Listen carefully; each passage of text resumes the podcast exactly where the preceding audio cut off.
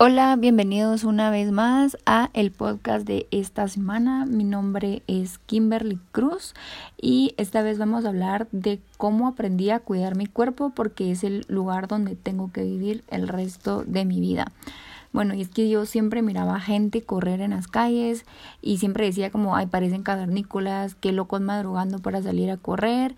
Y en eso me convertí en esa cavernícola, corriendo y madrugando un domingo para salir a correr y haciendo ejercicio entre semana. Em, descubrí que me gusta, la verdad, me descubrí que me gustaba hacer ejercicio, que la fuerza de hacerlo estaba en mí y que aparte de mejorar mi salud, eh, me ayudaba a despejar mi mente. Parecía realmente imposible que yo corriera y más de medio kilómetro. La primera vez que fui fue como, madres, yo no voy a aguantar a correr tanto porque me dijeron, mira, vamos a correr 5K. Y yo sí como, no hombre, si yo corro me caigo, yo corro, me entra aire y yo corro y ya me desmayé. Pero les juro que aguanté, no sé cómo, pero aguanté.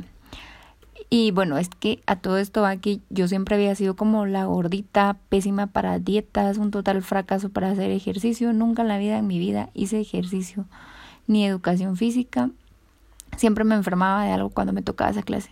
Y este año realmente decidí empezar a cambiar mis hábitos alimenticios, cuidar más mi cuerpo y mi salud.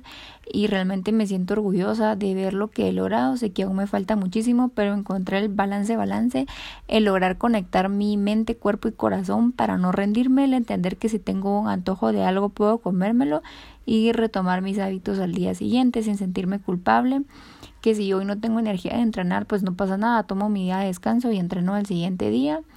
Y de eso se trata el aprender a cuidar nuestro cuerpo. Es un proceso de salud integral que cuando logras ese balance, balance y conectar tu cuerpo, mente y corazón, ahí está todo, ahí tenemos el éxito para aprender a cuidarnos.